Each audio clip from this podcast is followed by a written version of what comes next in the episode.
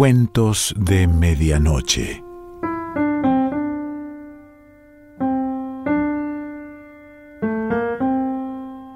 El cuento de hoy se titula La suerte de un hombre viejo y pertenece a Andrés Rivera.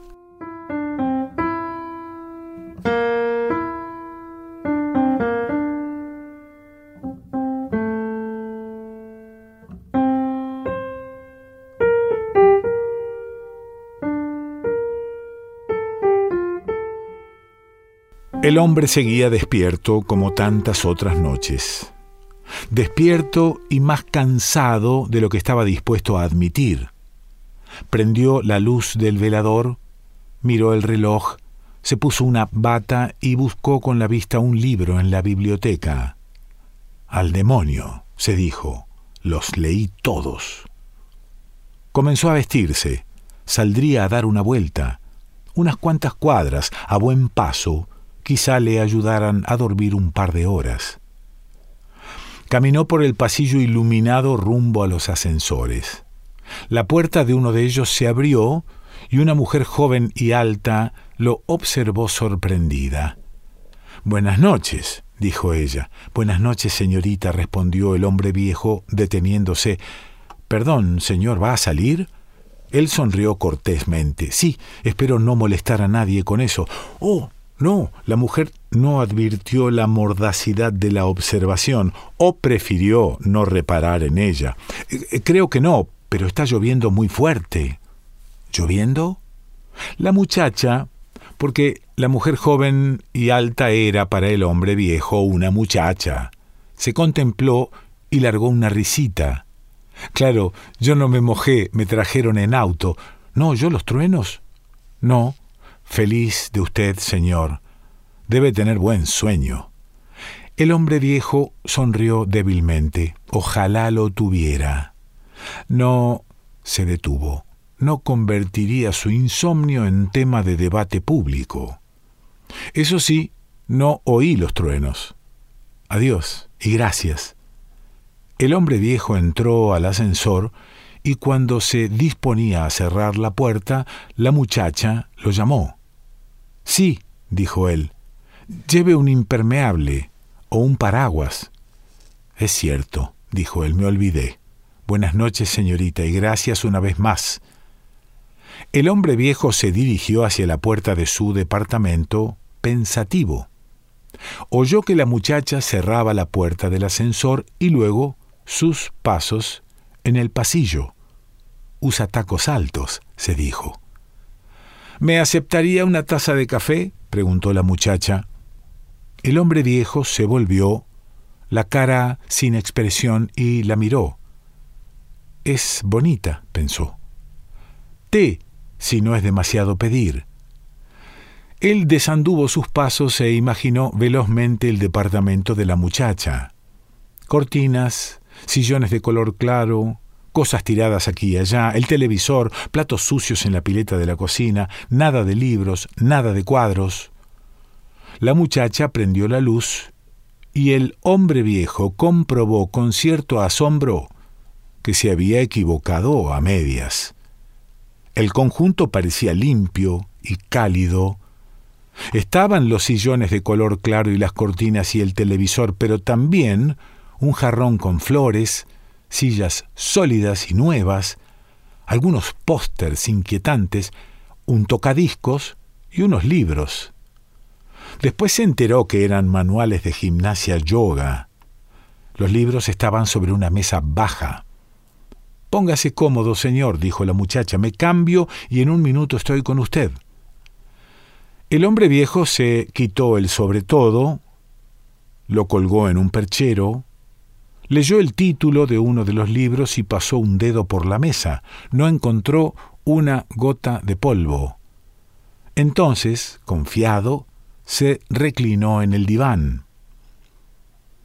La muchacha reapareció con una bandeja, dos vasos y una botella. Vestía un pantalón vaquero que le marcaba la curva de los muslos y una blusa celeste y caída de mangas cortas. Llevaba el pelo rubio, lacio y fino, partido en dos bandas y atada cada una de ellas con una cinta roja. En la nuca le brillaba un vello dorado. No usaba corpiño y los pechos, firmes y elásticos, oscilaban bajo la tela delgada y transparente. El hombre viejo no se inmutó.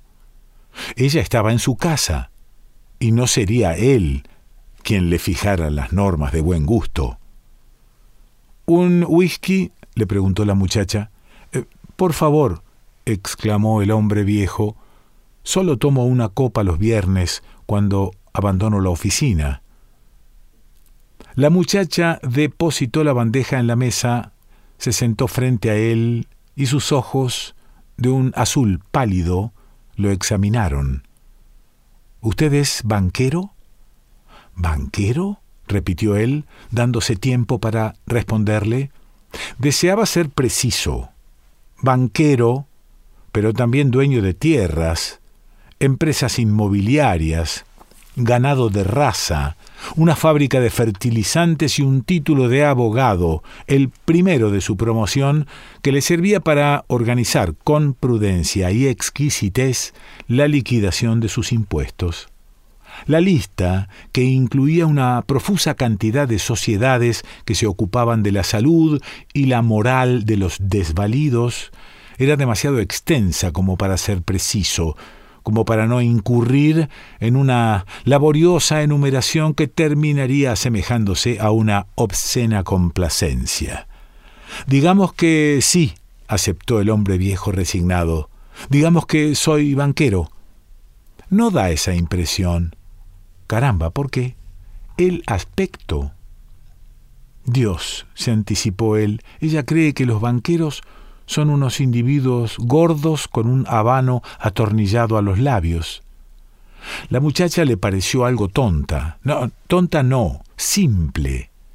El hombre viejo tendía a opinar de los demás, por principio, en términos condescendientes. Era rápido para juzgar, se vanagloriaba íntimamente de ello, sin esa virtud no sería hoy un hombre rico, ni podría imponer su voluntad a quienes lo rodeaban. Le producía un agrado sensual desconcertar a sus colaboradores con sus fulminantes aciertos, y se deshacía con un gesto de fastidio de las alabanzas que le prodigaban. Ninguno de ellos era capaz de sobrellevar decorosamente una conversación que durara más de diez minutos. Por eso iba solo al cine o al teatro, de pesca o de caza, o detestaba a Joyce en silencio. ¿Y usted, señorita, y perdone mi indiscreción, de, qué se ocupa? preguntó el hombre viejo. Hago striptease. El hombre viejo alzó la cabeza y chocó con la mirada azul pálido, orgullosa y tal vez burlona decidió que la muchacha no era del tipo que un rufián, embutido en ropas demasiado estrechas, pudiera manejar. O quizá, se dijo, los rufianes estaban fuera de circulación, o no se vestían de la manera que él imaginaba. Quizá debería revisar sus datos. Quizá fueran penosamente anticuados. Suspiró levemente. Le quedaba poco tiempo para averiguarlo, para averiguar nada la muchacha terminó su whisky y le pidió que la ayudara a poner la mesa. ¿Va a cenar? preguntó el hombre viejo.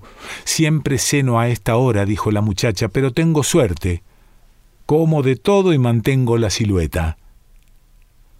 Entre un viaje y otro a la cocina, la muchacha trajo unos individuales de plástico, platos, cubiertos, una fuente de carne fría, una ensalada de apio y nueces, una botella de vino. Me va a acompañar, afirmó la muchacha. Eh, eh, lo siento, puse a calentar ravioles. Son de primera, se lo aseguro. No lo dudo, pero yo cené a las ocho de la noche. Pruebe unos ravioles. El tuco es de la casa, insistió la muchacha, pasándole un plato. Usted es irresistible. Ella se rió. No es el primero que lo dice. ¿Sí?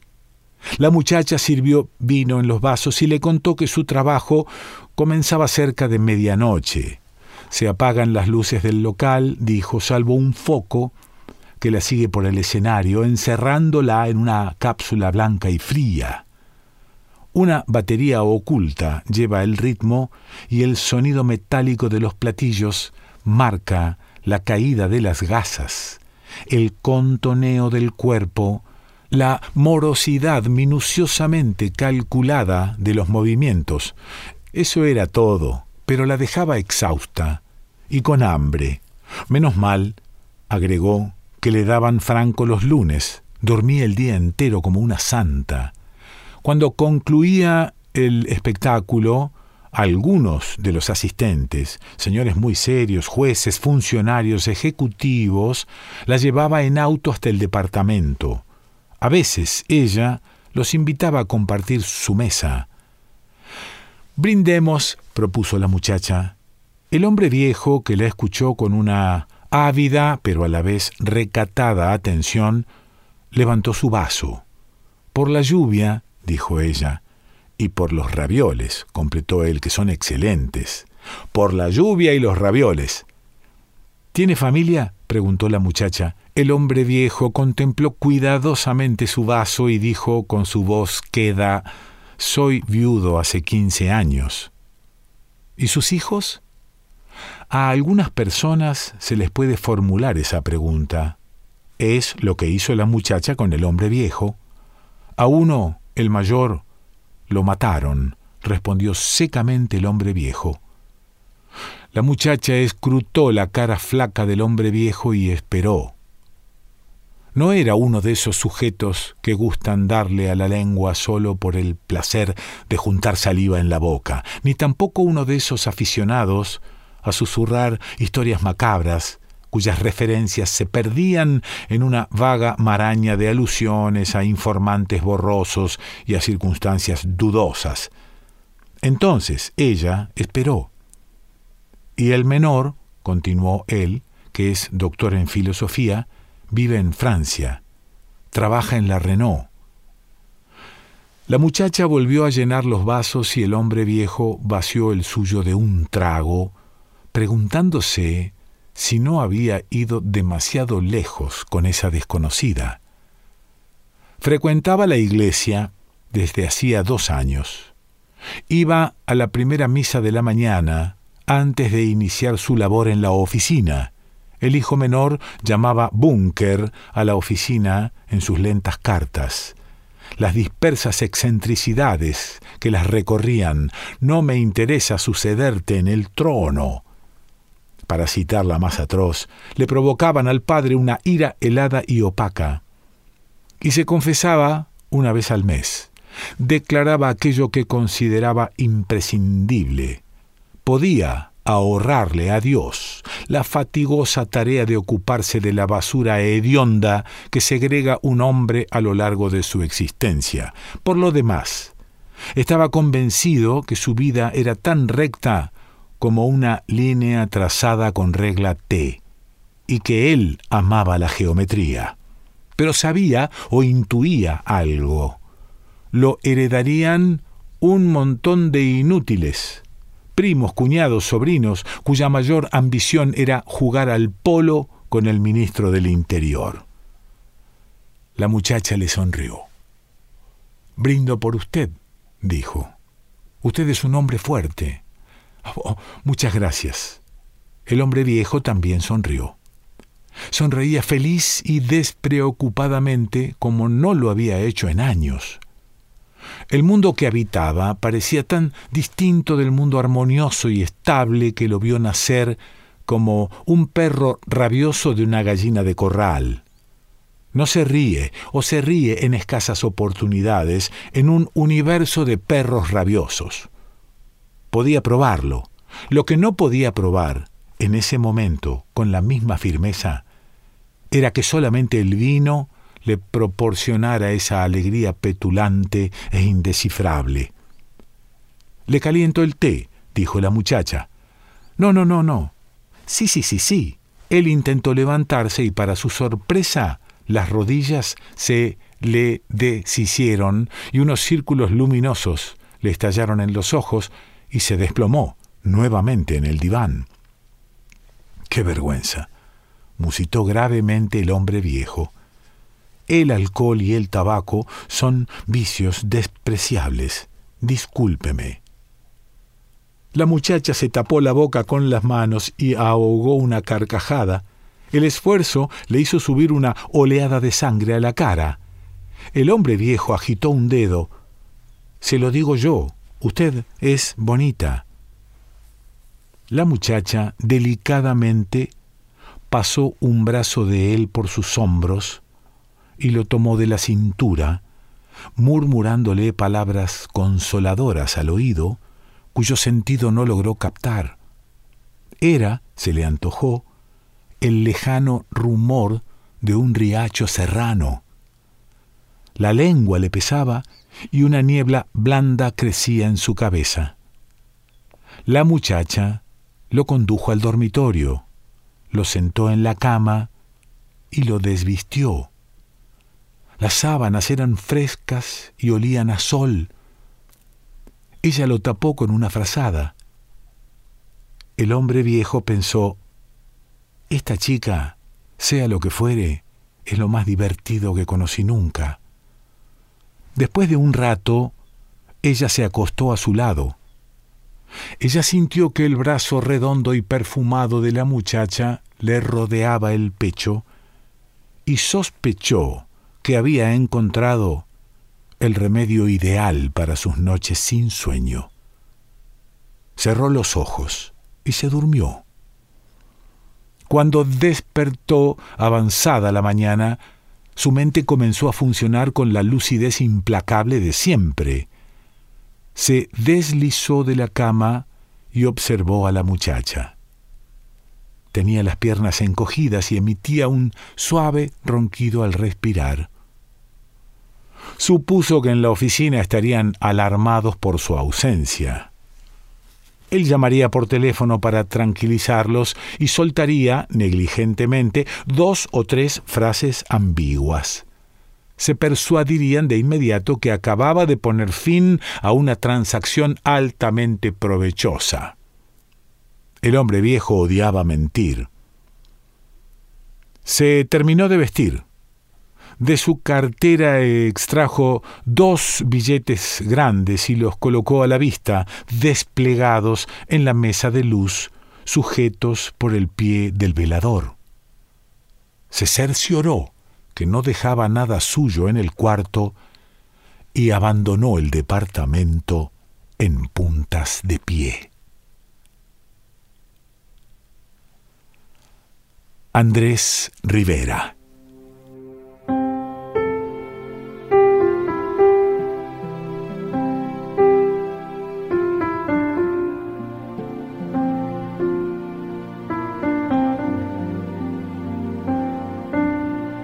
Cuentos de Medianoche.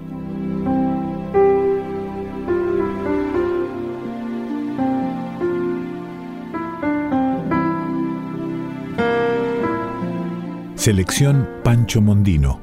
Idea y lectura Quique Pessoa.